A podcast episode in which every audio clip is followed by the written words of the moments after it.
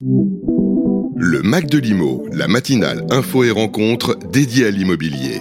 Chaque vendredi 7h-9h en direct sur Radio Imo.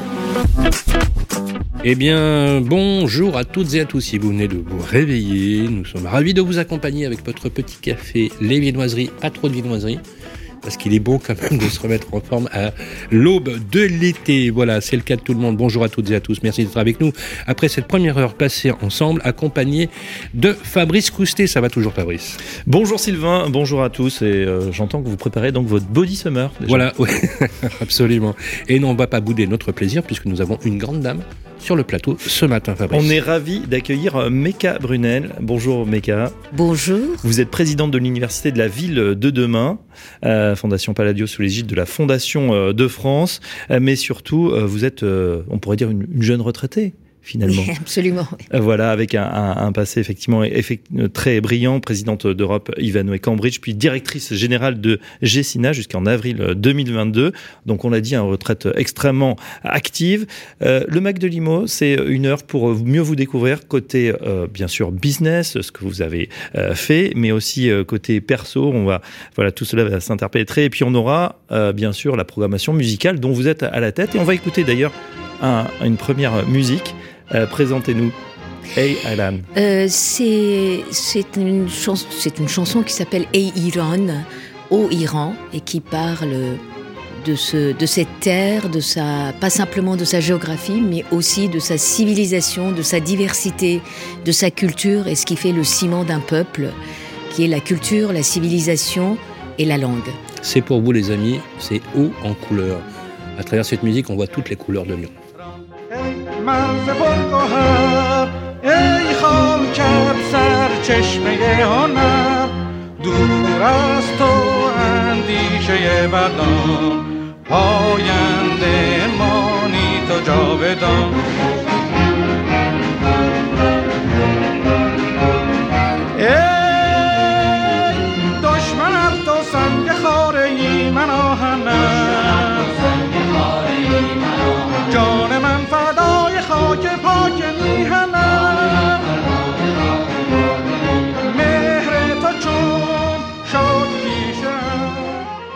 Quel, trait C'est du perse, c'est du, farsi. C'est du farsi. C'est du c'est Meka Brunel sur le plateau euh, chantait. Hein. On vous a vu euh, murmurer les, les, paroles. Alors, on explique évidemment pour nos auditeurs. Oui. Brunel, vous êtes né le 9 mai euh, 1956, bientôt votre anniversaire à Téhéran, dans une famille de religion baï. Et vous êtes attribué le, le nom Makame, simplifié ultérieurement, je crois, par votre maman en Mecca. Oui, parce que, vous savez, dans, dans ces familles un peu traditionnelle, ancienne, c'est le père qui choisissait le, prénom.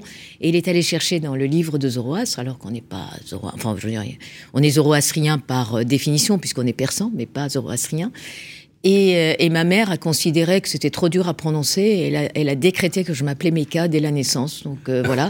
et c'est resté. Et en même temps, j'ai pas changé mon prénom, j'allais dire officiel, parce que parce que ça fait partie de, de la personnalité. On change pas les choses. Voilà. C'est vrai. Alors vous, vivez euh, en Iran jusqu'à l'âge de, de, 16 ans, et puis votre famille quitte l'Iran pour la France, s'installe à Besançon. Ah vous poursuivez votre scolarité là-bas. De l'Iran à Besançon. T'imagines le, le ah, Alors on va on va interroger Meka, mais on, on poursuit juste son parcours. Euh, c'est vrai que vous vous retrouvez comme ça euh, du jour au lendemain. Vous dites c'est c'est complètement différent d'apprendre le français à distance et puis de se retrouver dans la dans la culture française. Bah, écoutez, j'étais surtout à Besançon. Parce que vous le parliez vous le parliez déjà un peu ou pas? J'étais au lycée français de Téhéran, donc euh, j'étais depuis enfin ce qu'on appelle les lycées français à l'étranger, ça commence à la maternelle. Donc j'ai été, j'allais dire, de culture. Enfin, j'étais d'une langue à l'autre, D'accord, mais vous aviez le français courant déjà. Euh, j'avais le français courant, mais en même temps, euh, euh, comment dire, c'était pas le français de tous les jours. Et puis, à l'époque, hein, c'est, on parle de 1972, les accents régionaux étaient très importants. Et, et, et, ben, l'accent franco-hontois que j'ai attrapé très facilement après, était, il y avait des expressions régionales qui étaient importantes. La télévision n'était pas encore dans toutes les familles, ici non plus. Et, et donc, voilà. Alors, pourquoi Besançon? Parce que Besançon était considéré. Mes parents, mon père avait fait des, études en France, un doctorat d'État. Et il y a deux endroits en France où on considérait qu'on envoyait les étudiants étrangers pour être, pour apprendre la langue sans qu'ils soient impactés, j'allais dire, par la, par l'accent, encore une fois, à l'époque, c'était euh, Besançon et puis la, la région de Tours, puisque Tours, euh, euh, l'accent tourangeau est l'accent, je dirais, pur français, en tout cas considéré comme tel pour l'apprentissage du français par les étrangers. Donc voilà. On continue. Vous obtenez un diplôme d'ingénieur en travaux publics à l'ESTP Paris. Euh, voilà, donc étude, euh, élève brillante. Euh, c'est à cette occasion, je crois que vous rencontrez d'ailleurs euh, votre mari. Bah oui, il fallait bien que je me case, donc euh, voilà, c'était. On n'était pas nombreux, on n'était pas beaucoup de filles, mais il y avait beaucoup de garçons, donc euh, voilà, je l'embrasse. Surtout que, non mais il faut imaginer, le STP à l'époque, il y a, quasiment pas de femmes. On était six, je crois, dans notre promo de 150. Pourquoi vous choisissez cette euh, filière en particulier? Oui. Vous auriez pu pourquoi faire pas beaucoup de ar- choses. architecte euh, Alors, moi, Euh. j'ai- j'ai. Et de- depuis mon enfance, je voulais être ingénieur. D'abord, architecte, ça demande un côté artistique que je n'ai pas. Je pas, je suis pas douée, je sais pas dessiner bien. Je, je, je vois très très bien dans l'espace.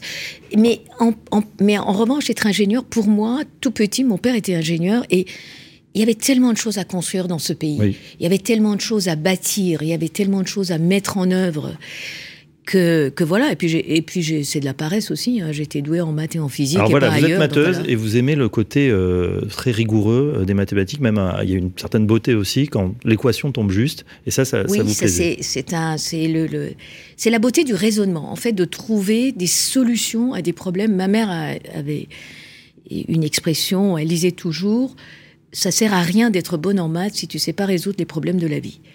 Euh, J'adore. elle avait une deuxième expression euh, si un problème n'a pas de solution, faut passer au suivant. Voilà. Ouais. Donc, c'est un- Bon, voilà, le bon sens, chevillé au cœur. Ah oui, c'est clair. Euh, vous démarrez euh, et vous travaillez d'ailleurs 10 ans chez Fougerolles.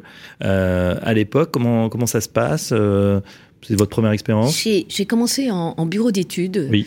Parce qu'on n'envoyait pas les filles sur les chantiers. euh, et, Surtout dans le contexte de l'époque, c'était pas Euh, évident. Encore une fois, c'est 1980, hein, donc euh, voilà. Euh, et puis, au bout de trois ans et demi, quatre ans et, et deux enfants, je me suis rendu compte que Oui, j'étais parce que dans trop la fou- théorique. Dans la foulée, vous faites aussi les enfants qui vont bien avec. En fait, j'ai- j'aime pas ce mot carrière, parce que Ouais. ça veut dire une prédestination. Euh, nous, on s'est mariés en 79, on a le sens du timing, c'est l'année de la révolution iranienne. Mhm. Et, euh, et, et surtout, je voulais une famille. On voulait une famille. C'était pour moi, c'est en plus important. C'est important de travailler. J'ai toujours voulu travailler aussi.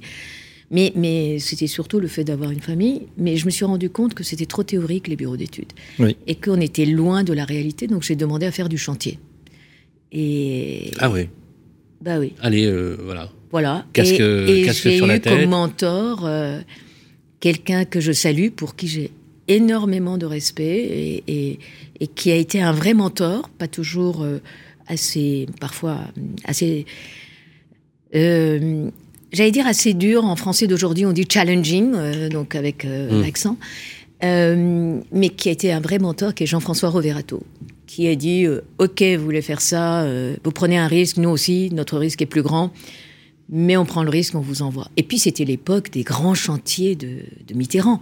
Mm. Euh, la cour carrée du Louvre, euh, euh, la, la rénovation du pavillon de nom, là où il y a la Joconde Ah oui. au-dessus. hein. c'est Ah quand oui, même, oui. euh, il a fallu. créer l'accessibilité handicapée en mettant un ascenseur, etc. Les grands travaux l'extension du musée Carnavalet. Enfin bon, bref, c'était quand même des. Vous aimez ces grands projets, hein, puisque euh, vous avez poursuivi après, jusque, si on avance un peu dans le temps, jusqu'au Tour du Haut, euh, qui sont emblématiques euh, de Paris, qui ont quand même modifié la, la skyline. Vous savez, je ne sais pas si j'aime les grands projets ou pas. Ce que j'aime bien, c'est de faire partie d'un projet. Parce que euh, c'est mon patron de, de, de l'époque, quand j'ai été, nommée sur les chantiers, aide conductrice de travaux. Les garçons étaient conducteurs de travaux, mais les filles aide conductrices. Non, mais je vous pas non plus. Je, je Voilà. vous imagine, Meka, parce que bon, vous n'êtes pas très grande de taille, euh, euh, vous êtes plutôt menu, euh, vous êtes superbe, hein, je vous le dis. Et euh, je, mais je vous imagine, j'ai une image là, Ouais. je vous imagine au milieu du chantier avec tous ces, tous ces, Ces mecs, grands de- gaillards. ouais, Ah qui- bah, c'est-à-dire qu'une fois que j'ai demandé à faire du chantier, je me suis rendu Je- compte que, oups, euh, j'avais peut-être une connaissance théorique, mais que je savais pas. Et effectivement, j'ai j'ai réalisé que j'avais pas le gabarit pour. Et donc, euh, j'ai invité à déjeuner le chef de chantier de l'époque. Moi, j'avais quoi, 27, 28 ans. Et lui, il avait euh, une fille de mon âge. Euh, il était italien. Je lui ai dit, chef, entre vous et moi, c'est vous qui savez. moi, je dois tout apprendre. Donc, je fais tout. Je fais les comptes rendus, je fais les comptes, j'écris des lettres, tout ce que vous voulez. Mais apprenez-moi le métier. Et j'étais sous la protection de la, de la gendarmerie. Donc, voilà. Euh, et puis effectivement, là vous avez raison, le fait d'être petite, ça n'aide pas. Donc de temps en temps, quand je voulais discuter notamment sur l'extension du mus- musée Carnavalet avec euh, l'architecte en chef des bâtiments de France, bah, je montais sur le tas de sable pour être à son niveau, quoi, pour pouvoir Ah discuter, ouais, ben voilà, euh, regarder ça. droit dans Avec les yeux. Il doit y avoir des anecdotes. le, le casque, on vous imagine euh, très bien. Bon, euh, donc profil d'ingénieur, néanmoins, vous, vous reprenez quand même vos études, un peu de marketing et puis euh, un exécutif MBA à HEC. Euh, C'était pourquoi? C'était pour justement euh, compléter votre cursus, par, pouvoir parler d'égal à égal, casser peut-être un plafond de verre que vous sentiez? En fait, euh, c'est quand je suis, euh, j'ai quitté, je dirais, Fougerolles en 90 pour rentrer chez, à la Saint-Vime, chez un promoteur, parce que j'aimais bien remonter, j'allais dire, le courant comme les saumons, euh, pour voir euh, comment on fait la conception, comment on est à l'origine d'un projet, etc. La Saint-Vime, qui était le, euh, le seul promoteur français à l'époque euh, dans le giron de la compagnie bancaire, qui était coté en bourse. Euh, et qui avait une très belle réputation. Euh, et, euh, et, et on avait un projet, et moi j'étais sur la partie bureau, et il y avait un projet qui était mixte et qu'il fallait euh, qu'on avait vendu à un investisseur euh, qui, qui nous laisse tomber pour des tas de raisons de crise de l'époque déjà, et, euh, et qu'on transforme donc ce projet résidentiel en des logements à vendre. Et, et donc avec l'équipe présidentielle de la, pro- de, de la promotion. Et moi, j'ai passé tout le week-end en disant, tiens, je regarde chacun des appartements en disant, et si j'étais étudiant dans le studio, comment j'aurais voulu que ça soit organisé, et si j'avais deux pièces, que j'avais vécu toutes ces étapes-là, euh, les enfants qui arrivent, etc. Et donc j'arrive le lundi matin avec euh, tous mes calques et mes plans que j'avais regardés. Et le patron euh, de la promotion euh, résidentielle de l'époque me dit Écoutez, ça fait 30 ans qu'on fait les choses de cette manière-là, vous n'allez quand même pas nous apprendre notre métier. J'ai été folle de rage, intérieurement, j'ai rien dit, j'ai serré les dents. Je suis sortie, je me suis dit Je n'ai pas la compétence, je n'ai pas la connaissance, donc il faudra que je comprenne le marketing, qu'est-ce qui, qu'est-ce qui sûr. fait sens ou pas. Et j'achète Capital qui comparait les meilleurs MBA à Paris. Ah ouais, c'est comme ça. Comme ça. Ah ouais, et, c'est fou. hein. et en fait, je l'ai choisi parce que je pouvais le faire, euh, parce que j'avais quand même trois enfants, nous avions trois enfants, Oui. et je pouvais le faire le week-end tout en travaillant. euh, Vous avez senti, voilà. Méca Brunel, la différence justement avec ce diplôme HEC qui est quand même une référence en En France fait, euh, j'ai pas tout de suite compris ce que c'était, parce que je me suis inscrite, etc. Euh, mais c'était pas que du marketing, c'était euh, c'était ce qu'on appelait le CPA, qui est devenu exécutif MBA d'HEC, et qui euh, formait les, les grands dirigeants. Patrick Lelay, euh, Francis Bouygues avait fait euh, le CPA, d'autres grands dirigeants, etc. Et c'était beaucoup plus que le marketing. Mais j'ai senti le fait de d'ouvrir les chakras et de ne pas penser que notre métier, avant je pensais qu'on était le centre du monde et petit à petit j'ai découvert qu'il y avait d'autres métiers, d'autres gens et d'autres fonctions dans l'entreprise et toujours la transversalité, le fait de... C'est extrêmement riche, effectivement, ce monde de, la promotion. Et alors, on avance un petit peu. Euh, donc, euh, vous êtes embauché en 96 à la direction de la construction de l'entreprise Simco. Euh, vous restez en fonction durant les différentes fusions. C'est c'est IPM, vous en avez parlé, la CIF en 2000. Finalement, Gessina qui acquiert l'entreprise en 2003. Là, vous êtes successivement directeur de la construction, puis du patrimoine, puis de l'investissement, puis chargé du développement et de la diversification. Ça fait pas mal. On va s'attarder, si vous voulez bien, Méca Justement euh, comment vous êtes dans le, dans le boulot? Euh, on a demandé à deux de vos collaborateurs. On va écouter euh, un premier témoignage, c'est celui d'Elena Minardi. On l'écoute, on se retrouve juste après. Bonjour Elena Minardi. Bonjour. Vous avez collaboré avec Méca Brunel. Alors à quelle occasion? Alors, j'ai rejoint euh, Gessina euh, en 2018, mais je l'ai rencontré euh, en 2017 euh, parce que j'étais manager à l'époque euh, euh, dans une boîte de conseil euh, auquel, euh, à laquelle elle avait fait appel, notamment pour un projet, et c'est comme ça que j'ai, je l'ai côtoyé pendant six mois. Euh, avant après de, de monter euh, à bord du très beau bateau euh, Gessina pour euh, travailler directement avec elle. Comment allait euh, Méca Brunel en tant que, que patronne? Alors, elle est, euh, c'est une toute petite dame, mais qui a euh, un grand cœur euh, et surtout euh, beaucoup, beaucoup de professionnalisme. Euh, et, en, et en fait, c'est quelqu'un qui, qui, qui m'a appris à, euh, pardonnez-moi l'anglicisme, hein, mais euh, never take no for an answer. Euh, donc, c'est quelqu'un de extrêmement déterminé. Euh, elle injecte beaucoup de passion euh, au quotidien euh, dans le travail, euh, mais aussi euh, c'est quelqu'un qui est très humain. Elle est très humaine et surtout euh, elle est capable de beaucoup de compassion. Euh, et donc euh, c'est vrai qu'elle est c'est quelqu'un c'est quelqu'un euh, grâce à, qui j'ai beaucoup appris. Euh, et surtout euh, voilà vraiment une occasion pour moi de oser dans la vie personnelle et professionnelle. Donc une très très belle rencontre. Encore une fois, à, la fois dans la, dans la sphère privée comme dans la sphère professionnelle pour moi. Alors justement, Elena euh, Meka Brunel est avec nous en plateau. Est-ce qu'il y a un message que vous voulez lui adresser? Elle vous écoute. Eh ben, euh, j'essaye de, faire honneur à tous les enseignements euh, que euh, vous m'avez euh, permis d'avoir pendant le temps avec vous, et donc vous me manquez. et, et certainement, on se, on se creusera bientôt, j'espère. Elena Minardi, hein, euh, donc Je l'embrasse. italienne d'origine, never takes no as an answer, ça veut dire euh, voilà, ne jamais prendre un non euh, pour une réponse. Bon, il faut creuser. On sent effectivement la, la dynamique. Et puis euh, voilà, elle vous décrit euh, euh, petite dame de Je petite vois boutique, pas, je vois pas un dirigeant qui n'aimerait pas un jour entendre ce qu'on vient d'entendre. Moi, la première chose que j'ai ressentie quand je vous ai vu la première fois, c'est justement cette compassion. Vous le portez sur vous. Attention, compassion, ça veut pas dire que vous êtes un lapin de trois semaines. Parce que on sait aussi que, et ça aussi on nous l'a, on nous l'a dit, que vous êtes redoutable. Parce que Meka Brunel en égo, c'est une barre de fer. hein, c'est une barre en titane.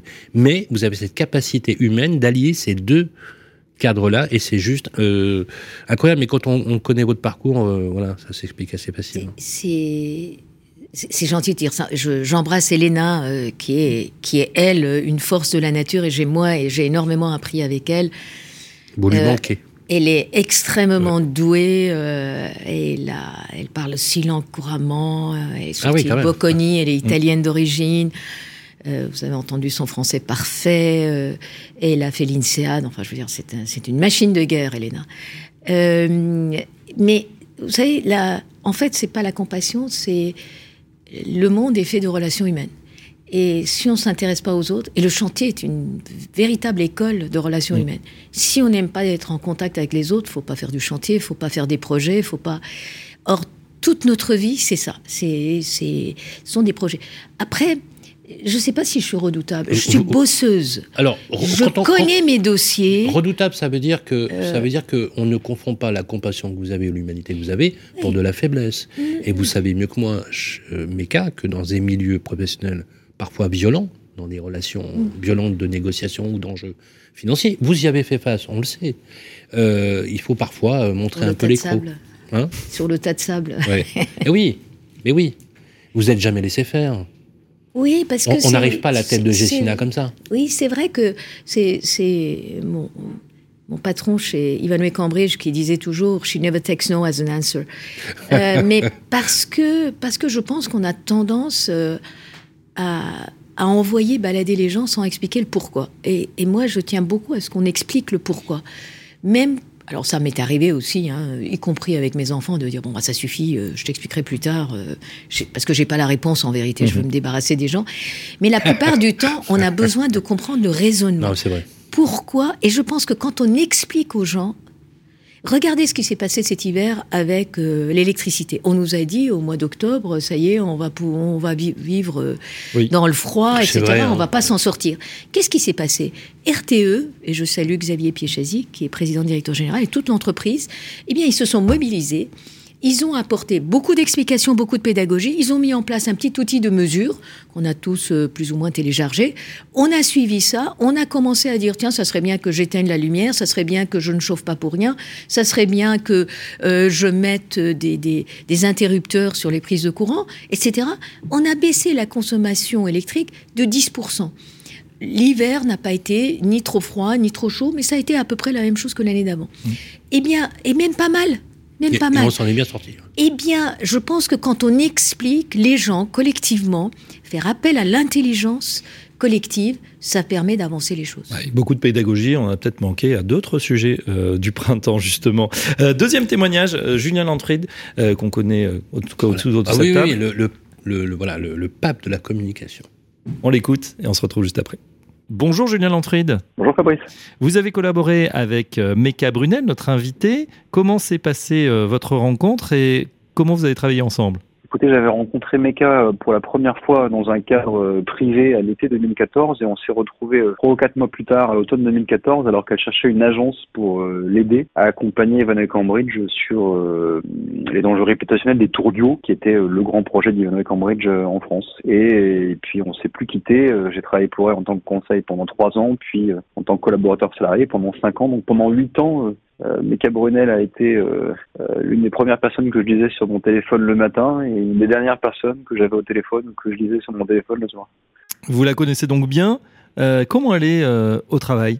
Meka, c'est quelqu'un de très exigeant, très engagé, qui a beaucoup de drive, beaucoup d'énergie, qui a une énergie d'ailleurs dont on se demande comment elle peut ne jamais s'arrêter, euh, qui inspire aussi beaucoup. Chez Gessina, beaucoup de collaborateurs aimaient, euh, aimaient être dirigés par euh, quelqu'un comme elle. Euh, c'est quelqu'un qui a des convictions aussi, hein, notamment sur tous les sujets euh, de RSE, de transformation, mais pas que. Par exemple, des, des convictions sur la marque, ce qui n'est pas forcément hyper répandu chez les professionnels de l'immobilier. Donc c'est vraiment une dirigeante très complète. Très bien. Euh, dernière euh, question, Julien Landfried. Meka Brunel est avec nous en plateau. Elle vous écoute. Qu'est-ce que vous avez envie de lui dire? Bah, D'abord, j'ai envie de dire merci à Meka pour toute la confiance qu'elle a pu me m'accorder euh, quand on travaille ensemble. Et puis, euh, euh, je suis curieux de savoir euh, ce que seront les prochaines aventures de, de Meka dans le monde professionnel comme dans le monde non professionnel, parce que je sais qu'elle a de, beaucoup d'énergie à vendre, beaucoup de compétences, et que c'est quelqu'un qui est, qui est beaucoup demandé. Voilà, Julien Landfried, un témoignage. Encore une fois, on entend énergie engagée, inspirante. Ça fait plaisir. Oui, mais, mais merci Julien. Euh, il, peut en parler parce qu'il est, il est engagé, il a beaucoup d'énergie et surtout c'est quelqu'un d'extrêmement euh, cohérent et, et- et droit euh, et avec qui euh, les, conversations ont toujours été claires, nettes et précises. Euh, Donc c'est important parce que quand on parle réputationnel, il faut qu'il y ait cette cohérence et cette, cette vérité dans la, dans la manière dont on le fait. Euh, on parle de, de vos anciens collaborateurs. Euh, c'est vrai qu'on est euh, dans une révolution en ce moment euh, avec le télétravail. Euh, alors c'est un jour, deux jours, trois jours pour certaines sociétés. Quand on est dans l'informatique, ça peut être complètement en remote, c'est-à-dire cinq jours. Voilà, on ne va plus au bureau. Qu'est-ce que vous en pensez? Je crois que vous êtes euh, Oui, le assez télétravail, tranché sur la question. c'est voilà, c'est c'est pas votre tasse de thé, hein, on va dire. Non, euh, pour deux raisons. C'est d'abord, euh, pardon, je, moi je suis contre le télétravail de la maison. Je pense qu'il y a, il doit y avoir un cordon sanitaire. Et, et- et- et- et quand je dis ça, euh, je devrais me l'appliquer à moi-même, y compris maintenant, à se déconnecter. Il y a une loi qui existe en France, qui a été votée sous François Hollande, qui s'appelle le droit à la déconnexion. C'est un droit. Eh bien, il faut se saisir des droits qu'on nous offre clairement et mettre un cordon sanitaire autour de la maison, de la sphère euh, personnelle, familiale, pour ne serait-ce que rien faire, contempler, je sais lire un livre, réfléchir. C'est un, ça, ne doit pas être un gros mot. Ça devrait être utile plutôt que d'être pollué par des réponses rapides et des réactions en permanence à des tas de choses comme ça. Alors, on peut travailler dans des tiers-lieux. Et pourquoi je suis contre? Euh, D'abord, euh, le télétravail, c'est pas une question de technologie. Euh, L'entreprise, le bureau, est un lieu d'équité sociale. Parce que, à poste égal, vous avez exactement les mêmes équipements, quelle que soit votre vie personnelle, votre origine, votre, euh, votre parcours, etc. Alors que quand on vous envoie chez vous à travailler derrière des écrans, vous travaillez dans des conditions qui sont différenciées et inéquitables. Inéquitables Ça, c'est socialement. Très, très, très juste ce que vous dites. Et le confinement a mis en relief toutes ces inégalités. Absolument. La deuxième Très chose, juste. La, deuxième chose pour laquelle, alors je suis définitivement contre, c'est pour les femmes, la charge mentale des femmes. Je ne sais pas pourquoi. D'ailleurs, c'est même pas une question, euh, mon mari est gentil ou pas gentil, etc. Les femmes, je ne sais pas pourquoi, nous nous sommes dit, je vais m'occuper de tout, je suis super warrior, super héros, et pendant le confinement, je fais les cours à la maison, je fais les courses, je fais le loisir, je fais à manger, je fais tout et je travaille. Ça, c'est inéquitable. Mesdames, nous ne sommes pas des super-héros. D'abord, sachez déléguer. Même si c'est pas bien fait, c'est pas très grave. Faut donner, faut encourager les gens. Les messieurs à prendre leurs responsabilités et accepter qu'on n'est pas parfait tout de suite. Et messieurs, n'ayez pas peur Oui. d'occuper l'espace. Vraiment, il n'y a pas Ça de problème change un petit peu quand même. Les nouveaux papas, ils, se, ils mettent la main à la pâte. C'est pas une question de nouveau papa, c'est une question de société, Oui. de, de, de- je, je sais pas, c'est ça se transmet, je sais pas par ADN, j'en sais rien. La troisième chose, et la raison pour laquelle je suis contre, c'est que le télétravail euh, est devenu une, une manière. euh, moi, je pense que le, la société française qui s'est tertiarisée depuis 30 ans, depuis les accords d'OMC, euh, c'est pareil pour les Anglais d'ailleurs, Euh, on s'est désindustrialisé, et pas les Allemands, Euh, en disant, voilà, on va faire euh, fabriquer n'importe quoi à 6000 km, 8000 km, 10 000 km, pas cher, et comme ça, on va avoir euh, trois jeans pour le prix de deux. On se demande si on a besoin de trois jeans. Et comme je disais souvent à mes enfants, la gratuité n'est pas de ce monde, quelqu'un paye. Euh, eh bien, euh, et puis là, on a dit avec vos salaires d'Européens, vous allez pouvoir voyager dans le monde. Et en fait, on, vrai, hein. on va et on a voyagé, euh, groupé, etc. on a fait des croisières. tertiarisation. Cette tertiarisation se termine depuis déjà dix ans, depuis Oui. qu'on parle de l'intelligence artificielle, depuis qu'on parle, depuis même euh, l'arrivée de l'iPhone, etc. Eh bien, cette tertiarisation se termine au bénéfice des métiers de proximité, que ce soit industriel ou de service, et ou de très haute valeur ajoutée. La preuve, il faut aller vers la centralité. Vous voyez bien que, contrairement à toutes les crises qu'on a connues, on n'envoie pas les gens à 30 km. Au contraire, on va de plus en plus vers la centralité. Les loyers à Paris euh, dans les bureaux flambent, etc. Pourquoi? Parce que la partie administrative est dans le cloud. Donc, en, en rendant les gens invisibles, on ne donne pas la chance de pouvoir, un, les réorienter, leur donner d'autres manières d'être dignes, parce que le travail, c'est la dignité, et d'autre part, on ne voit pas ces transformations se faire, et, euh, et c'est un problème social que chacun d'entre nous, quel que, qui que l'on soit, et c'est pas une question de l'immobilier ou pas immobilier, nous devons prendre ça au sérieux pour les générations futures et pour la transmission. On ne transmet pas à travers des écrans. Voilà en tout cas euh, vibrant plaidoyer pour euh, bah, peut-être euh, un retour au bureau, en tout cas Non, les en équipes cas, ensemble. En, en tout cas, euh, si on devait, si on devait synthétiser votre propos, on, on peut dire que le confinement a mis en relief toutes les inégalités sociales, notamment liées à l'habitat, puisqu'on a bien vu que euh, il y a eu une explosion des violences familiales, intrafamiliales, à cause euh, des- de, de la précarité à l'habitat. Parce que ce que vous dites en fait en substance, c'est que tout le monde n'est pas logé à la même enseigne, et pour cause, quand on vient au bureau, il y a effectivement une uniformité ou une unité effectivement de moyens, ce qui n'est pas du tout le cas. Euh, et, le, et les violences faites aux femmes, notamment euh, dans, les cas, dans le cadre du confinement, a été absolument phénoménal. C'est devenu même un fait de société euh, traité euh, pour, pour, la, pour la cause. Euh, dans votre présentation, il y a, euh, vous le savez, vous êtes prêté au jeu de, de, de, de décrypter un peu votre personnalité. Il y a la question de la spiritualité qui entre en ligne de compte. Vous avez toujours assumé le fait de, votre euh, re- religion, de votre spiritualité qui est bail. Alors moi je connais un petit peu puisque euh, effectivement euh, le grand prophète on peut le dire ou peut-être le, gourou qui a inspiré la religion bahaï est enterré à Haïfa euh, sur le mont Carmel euh, en Israël. Euh, c'est magnifique, hein, c'est vraiment à voir, indépendamment de tout engagement spirituel. C'est très beau, ça monte comme ça, c'est absolument magnifique. Je vous ai même entendu le, dire lorsque vous aviez reçu, je crois que c'était au Pierre d'Or, à l'Opéra de Paris. Vous étiez sur la scène de l'opéra. il y avait plusieurs personnes distinguées. Je crois même qu'il y avait Philippe Journeau qui était distingué. Et c'est Nicolas Sarkozy qui était invité. Vous vous rappelez, vous avez pris la parole et vous avez dit voilà, euh, je remercie euh, mon mari, mes enfants, euh, je suis une femme comblée. Et, vous avez parlé de... Et c'est la première fois que j'avais entendu, moi, un discours aussi décloisonné. Vous parliez de tout. Et après, on a eu une conversation où vous m'avez parlé de votre religion très, très, très librement. Vous n'avez jamais eu de problème à en parler.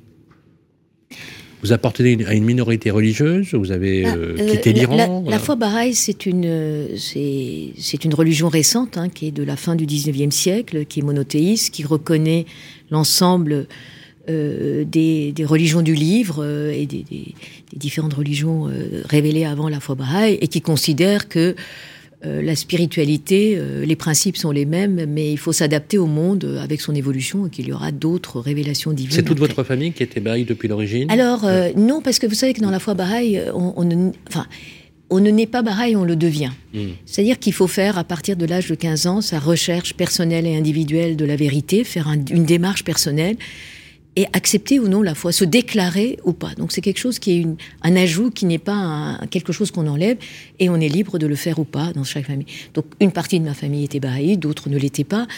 Et, euh, et c'est d'ailleurs, euh, c'est la plus grosse minorité religieuse encore en Iran. Euh, 300 000 Baha'i. Euh, Aujourd'hui, on est 8 millions dans le monde, donc on est une minorité assez importante. Euh, mais qui est très très persécutée dans ce pays, très maltraitée, mais en même temps les Bahaïs ne renient pas leur religion parce que c'est cette démarche personnelle. S'ils reniaient encore aujourd'hui dans ce pays, quand ils sont vraiment maltraités, euh, pire qu'avant, que la période que j'ai, moi j'ai pas connu cette période-là, eh bien c'est ils ne le font pas parce qu'ils disent euh, mais on peut pas se renier soi-même. Je veux dire c'est un c'est un débat qui est très personnel malgré les exactions, malgré les emprisonnements, les coups de fouet, les les confiscations de biens, le fait qu'ils peuvent pas étudier, etc. Mais on ne peut pas. euh, Vous savez, j'ai d'abord un j'ai la chance de vivre dans une démocratie. Euh, bah, c'est pas très courageux de dire les choses euh, simplement. Deux, euh, chaque être humain est un ensemble de choses. Alors, euh, en tout cas, moi, dans ma tête, je suis pas si cloisonnée que ça, donc je ne peux pas. euh, Je dois être, euh, voilà, j'ai été, été totalement sincère et transparente quand je me suis exprimée. Je me souviens plus ce que j'ai dit, sûrement des bêtises. Euh, et, et, et j'étais tellement émue de recevoir euh, cette deuxième pierre d'or de professionnel de l'année. Euh, je salue Ça s'est senti, on, a- on avait. Euh, eh bien, c'était quelque chose. Alors, c'est à travers la pierre d'or, c'est aussi les équipes et les entreprises qui sont, qui sont les collaborateurs, qui sont, euh, qui sont euh, distingués, mais quand même, euh, Dans ce ça lieu, n'arrive pas. Et dans dans- ce lieu un peu majestueux, Ah oui, c'était quand oui. même l'Opéra de Paris. devant voilà. l'ancien président de la République. ça avait- l'ancien président de la République qui a dû se dire, il est complètement euh, givré. Mais bon, je, je, Ah, je- ça étiez- fait partie, ça fait partie de, de la personnalité. Un, Ça a beaucoup plu. un ça a- package, Ça a, euh, voilà. beaucoup plu. Moi, j'ai trouvé ça très humain, très. C'est un euh, package. Et, et la spiritualité, chacun, chacun le Je vit comme il veut, mais on, a, on doit avoir le droit d'en parler. C'est pas, il n'y a pas de quoi cacher.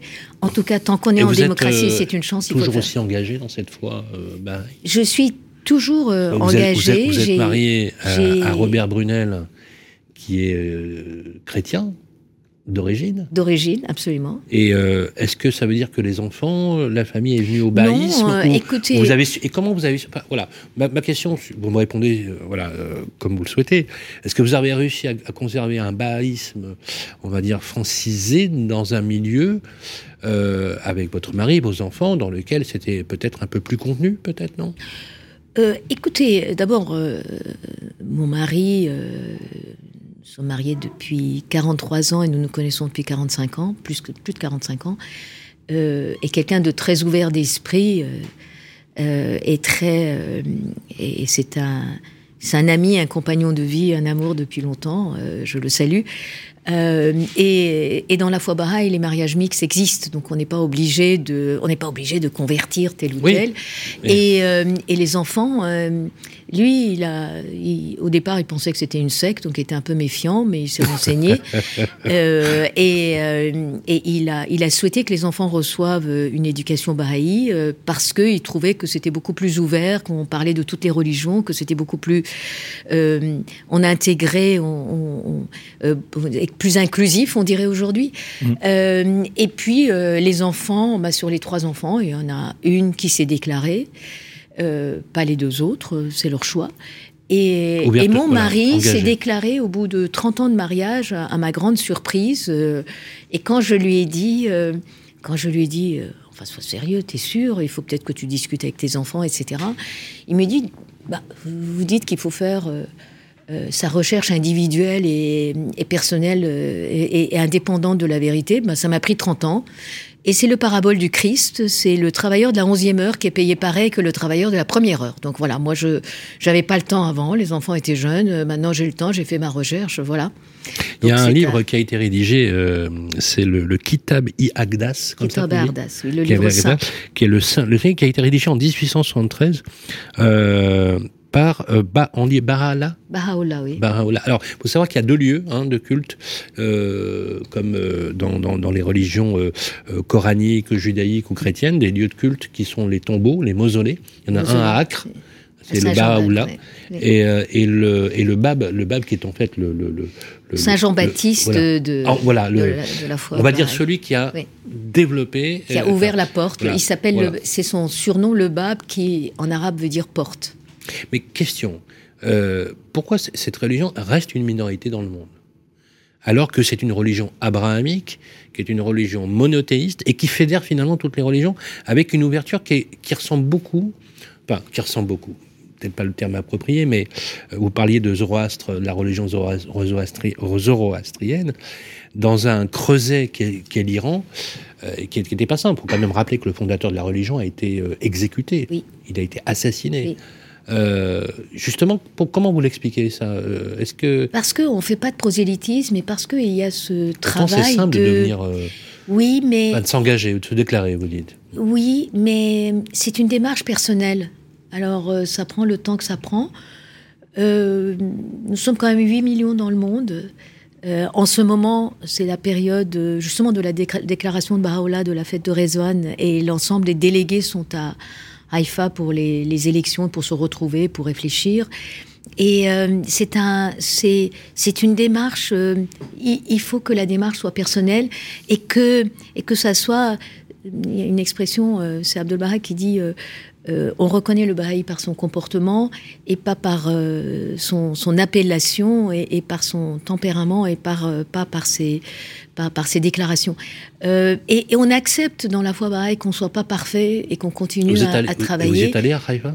J'y étais encore au mois de janvier, oui. Je suis allée plusieurs fois et, et j'y étais encore au mois de janvier parce que, comme vous dites, ces jardins où on accueille aussi des touristes, mais il faut respecter le lieu, la quiétude, le respect, le. Alors, je ne vais pas utiliser le mot pratiquante, mais est-ce que vous êtes toujours aussi euh, voilà, euh, engagé dans cette voie Oui, Au oui, quotidien, oui, oui, oui, oui, euh, c'est un, ça fait partie de ma. Et ça, depuis, que- depuis que vous travaillez, depuis que vous êtes lancé depuis dans, toujours, dans les affaires, vous euh, avez, voilà. depuis toujours, et, et en même temps, euh, c'est, moi j'aime bien cette unité dans la diversité, qui Mm. est un des principes de la foi Baha'i. J'aime bien cette, euh, voilà, ces jardins multiples. Alors, si vous voulez bien, puisqu'on reste dans la Oui. sphère euh, privée et personnelle, vous avez parlé de votre mari. On l'a eu On est également. impens- impatient de l'écouter. Oups. On l'écoute tout de Monsieur suite. Brunel. Euh, Robert Brunel, bonjour. Bonjour. Vous êtes donc le mari de Meka Brunel et on voulait savoir, déjà première question, bah, comment s'est fait euh, votre rencontre? Eh bien, écoutez, euh, il y a très très longtemps, euh, à l'école d'ingénieur des travaux publics euh, à Paris, eh bien, ben, nous suivions les mêmes cours dans cette école et on s'est rencontrés euh, dans le cadre de nos activités dans le bureau des élèves. Et c'est comme ça que nous avons fait connaissance, donc il y a un paquet d'années maintenant. Ça a été le coup de foudre? Eh ben, écoutez, quand on arrive en école d'ingénieur, c'est qu'on a beaucoup travaillé. La, la devise des grandes écoles, euh, c'est soufre et potasse. Donc, euh, bah, effectivement, arrivé à ce moment-là, bah, on s'est rencontrés, puis effectivement, on s'est reconnus. C'était assez rapide, puisqu'on s'est connus en 77 et on s'est mariés fin 79. Robert Brunel, qu'est-ce que vous pouvez dire de, euh, de justement? Comment vous la décririez? Quelles sont ses, ses qualités? Et peut-être, s'il y en a, ses défauts? Eh bien, Becca, c'est quelqu'un qui est remarquable, euh, en ce sens qu'elle se, se focalise sur des objectifs, elle a beaucoup de courage, elle travaille beaucoup, elle est toujours en train d'essayer d'apprendre de nouvelles choses, et quand elle est lancée, bah, rien ne l'arrête. Quand je vois effectivement ce qu'elle a effectué euh, depuis, euh, depuis que nous le connaissons, bah, c'est assez impressionnant.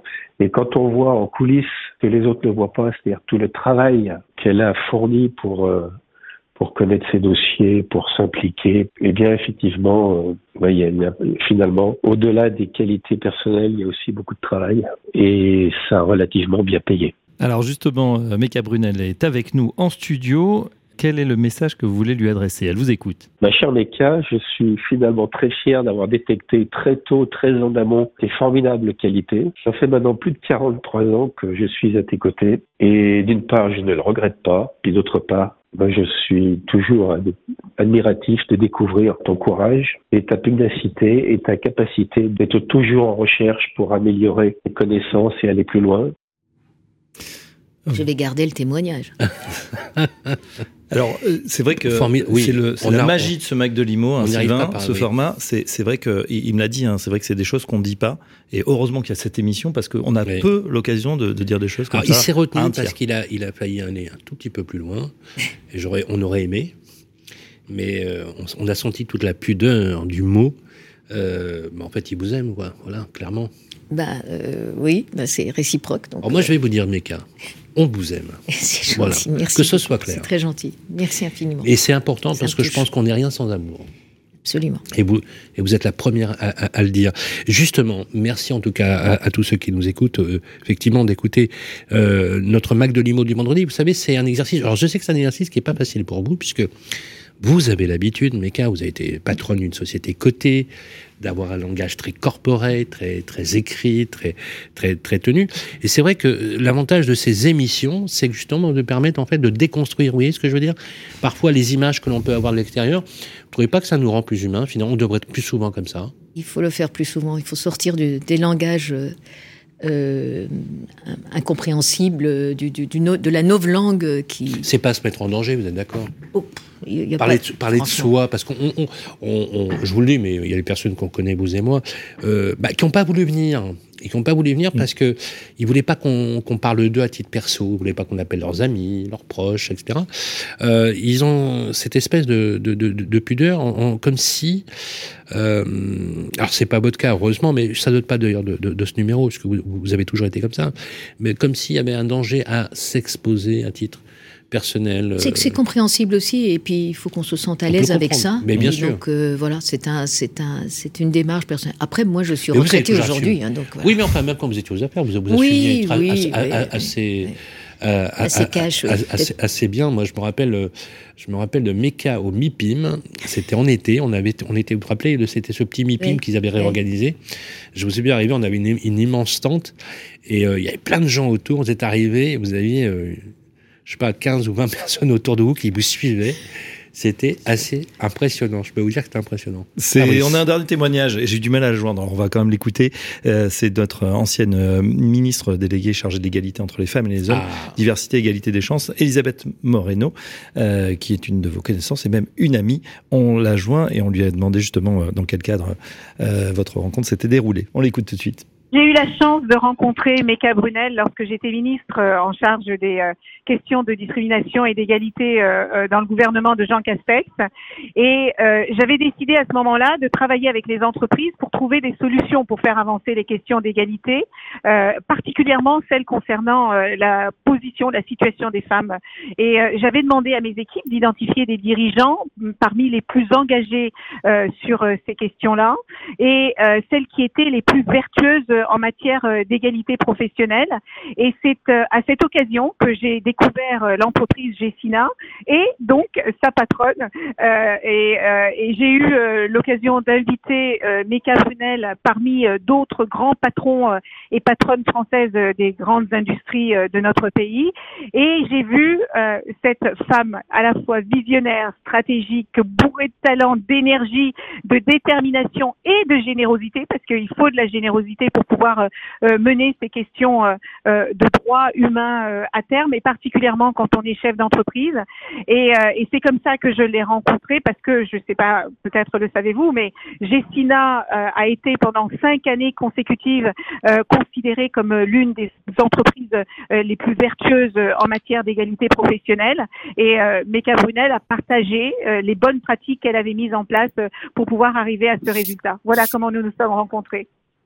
Ah ben, une belle rencontre, effectivement. Alors justement, Becca Brunel est avec nous en plateau. Elle vous écoute. Qu'est-ce que vous avez envie de lui dire? J'ai simplement envie de lui dire merci d'avoir euh, démontré euh, qu'un patron pouvait à la fois être extrêmement attaché aux résultats et à la performance et aux indicateurs euh, économiques et financiers, tout en prenant en considération les valeurs sociales, sociétales et environnementales, parce que souvent les entreprises pensent que ces deux sujets peuvent être antinomiques. Et je pense que Gessina, sur la durée, comme je le disais tout à l'heure, pendant cinq années, cela a eu eu lieu euh, a pu montrer que plus les entreprises prennent en considération l'humain en leur sein, plus elles sont performantes. Mais pour ce faire, il faut qu'il y ait des leaders qui soient engagés, qui soient inclusifs. Et je la remercie d'être ce rôle modèle qu'elle a été au, dans le milieu professionnel, mais aussi, euh, peut-être le savez-vous, elle est engagée notamment pour les femmes euh, iraniennes et, et ce combat vont bien au-delà de l'entreprise. Et pour ça, Meka, merci.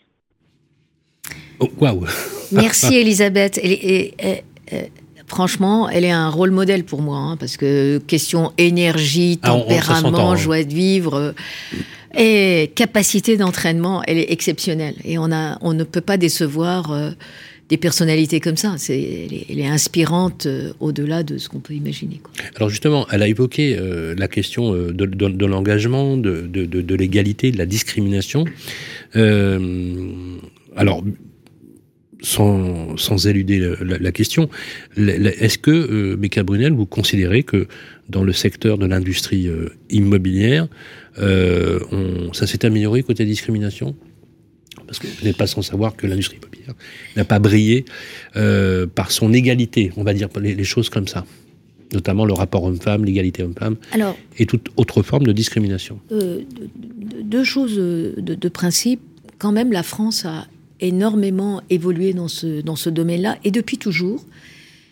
Et le fait même d'avoir, y compris depuis que j'ai commencé à travailler, d'avoir des aides, des allocations familiales, des, euh, des, des- des capacités euh, d'aider les femmes à pouvoir travailler. Par exemple, en Allemagne, peu de femmes travaillent. Soit elles ont des enfants, soit elles travaillent. Donc c'est un, eh bien, de permettre d'avoir une vie de famille tout en continuant à travailler, parce que la culpabilisation est importante, euh, c'est quand même important. Et ces cinq dernières années, avec euh, l'indice euh, d'égalité hommes-femmes mis en place par Muriel Pénicaud, que je salue, en compagnie de Marlène Schiappa en son temps, poursuivi par Elisabeth Moreno, par d'autres, tous ces éléments-là sur l'inclusion d'une manière générale, ce qu'a fait Sophie Cluzel dans son temps, c'est jamais assez. Mais franchement, par rapport à d'autres endroits dans le monde, je sais Une bien qu'on le on constatez, doit, oui. on- n'arrête pas de, de dire euh, ça va pas, ça va pas, mais de temps en temps, euh, quand je me regarde, je me désole, quand je me compare, je me console quand même. fait. Il faut avoir un peu ce, cette, cette vertu-là. Deuxièmement, euh, il y a quand même cette prise de conscience de devoir faire. Alors c'est très difficile parce que nous vivons aujourd'hui une période très compliquée avec la crise. Les protagonismes, et on le voit bien à tous les niveaux de toutes les sociétés, sont importants. C'est-à-dire qu'on on a des forces de centrifuge très très importantes, c'est de la physique, et qu'il faut les amener à se retrouver. D'où l'intérêt d'ailleurs de l'université de la ville de demain. Euh, et, euh, et, et donc, de ce fait, ça devient plus compliqué de, de, de travailler. Mais quand même, les bonnes volontés sont là. C'est, ils font pas les unes des journaux, ils font pas du bruit. Mais ils sont là et la société euh, travaille là- là-dessus. Et il faut continuer à le faire parce qu'on ne peut pas se priver de plus de 50%, euh, j'avais dit une fois 50%, Elisabeth Moreno m'avait repris 52% de l'humanité. Nous sommes les deux ailes de cette humanité, on doit travailler ensemble. Je- nous ne sommes pas égaux, nous sommes égaux en droit.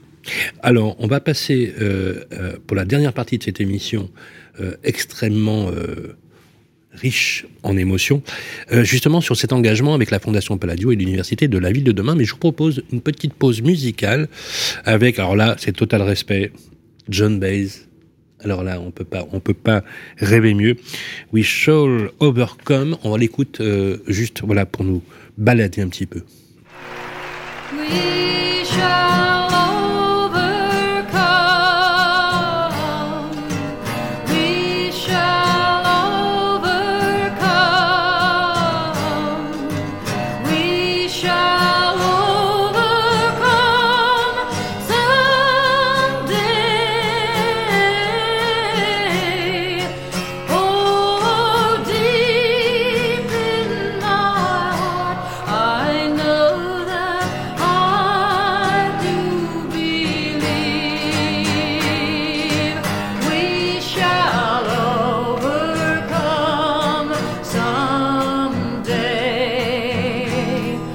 shall be all right.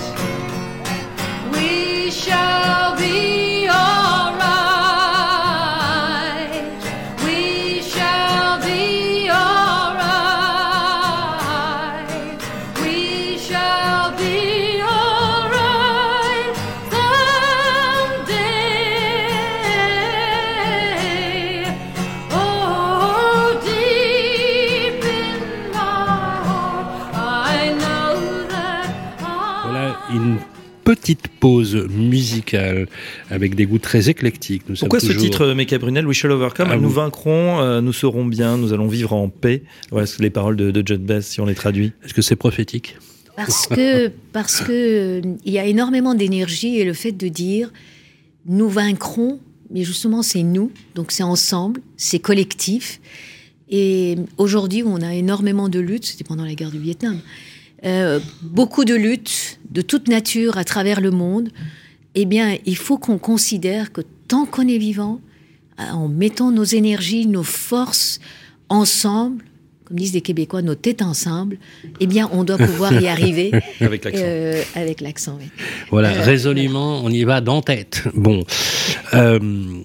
Mecca Brunel, euh, la dernière partie de cette émission, et merci encore d'avoir accepté euh, d'y participer, c'est l'Université de la ville de demain dont vous avez pris la présidence, avec l'engagement très fort, même quand vous étiez aux affaires, euh, dans la fondation Palladio aux côtés de Bertrand de Fédot. Dites-nous en quelques mots pourquoi vous l'avez fait et quel est, je dire, le but de ce combat, de cette cause de l'université de la ville de demain. On a compris que que vous pensiez la fabrication de la ville de demain.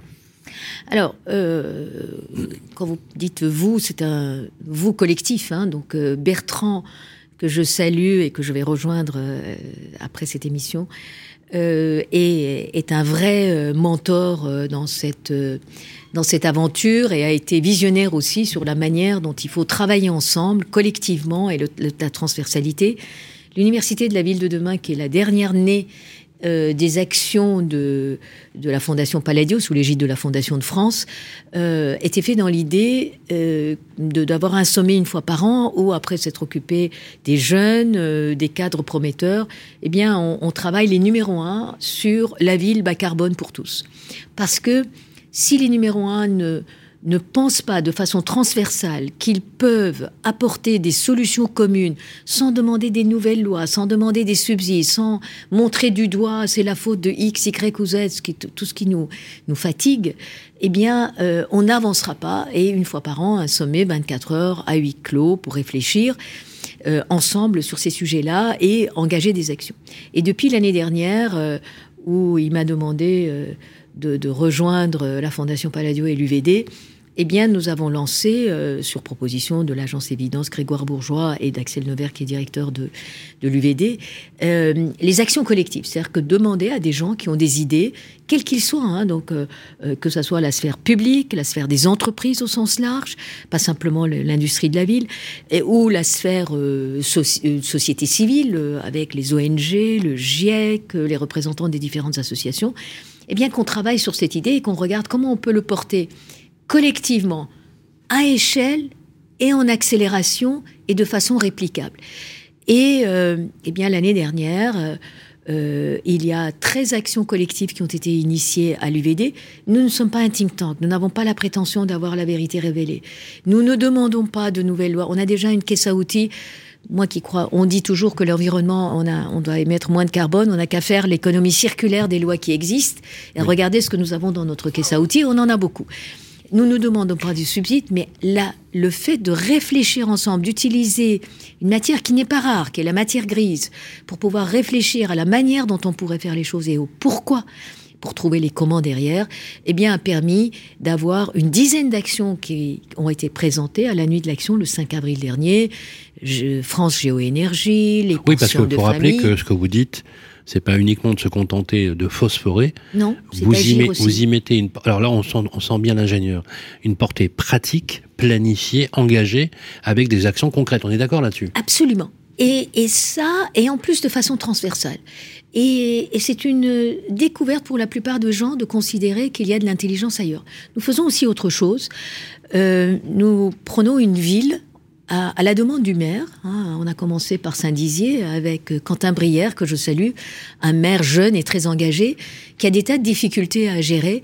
Et cette ville, nous le portons, euh, nous l'accompagnons dans son accélération de transformation.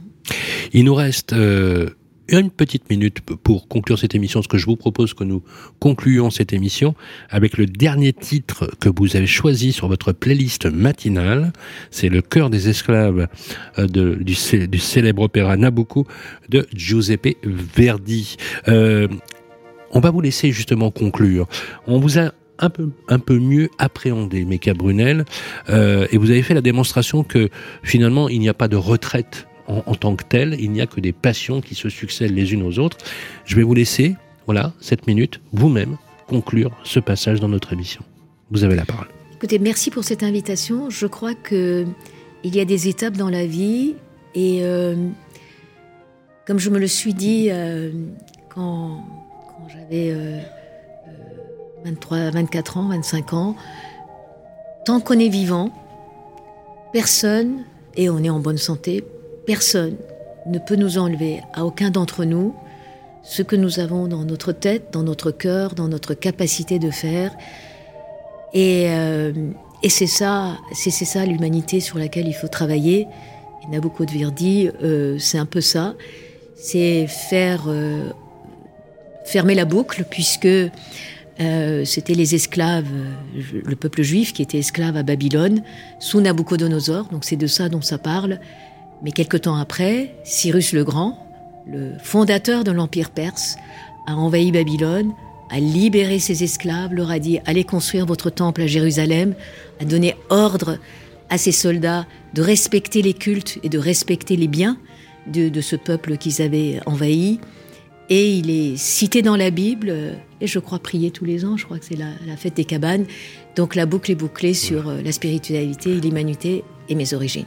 Absolument, la fête des cabanes qui est célébrée, qui est aussi le, transfert des saisons, euh, qui s'appelle les fêtes de Sukkot.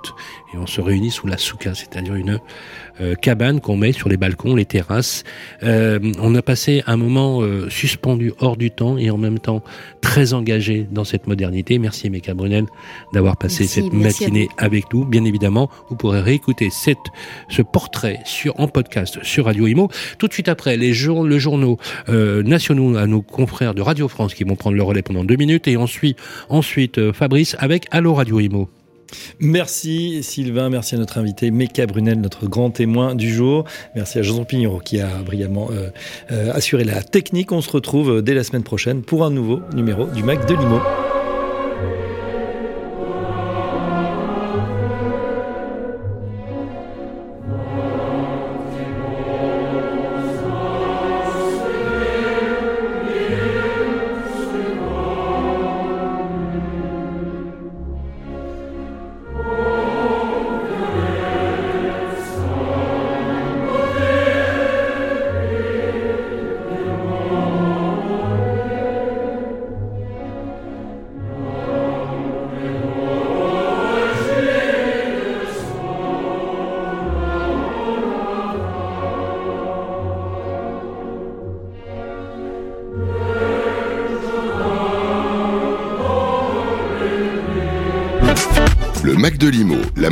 Info et rencontre dédiée à l'immobilier en partenariat avec Opinion System, promis et bien ici, à retrouver sur le site et l'appli radio.imo et sur toutes les plateformes de streaming.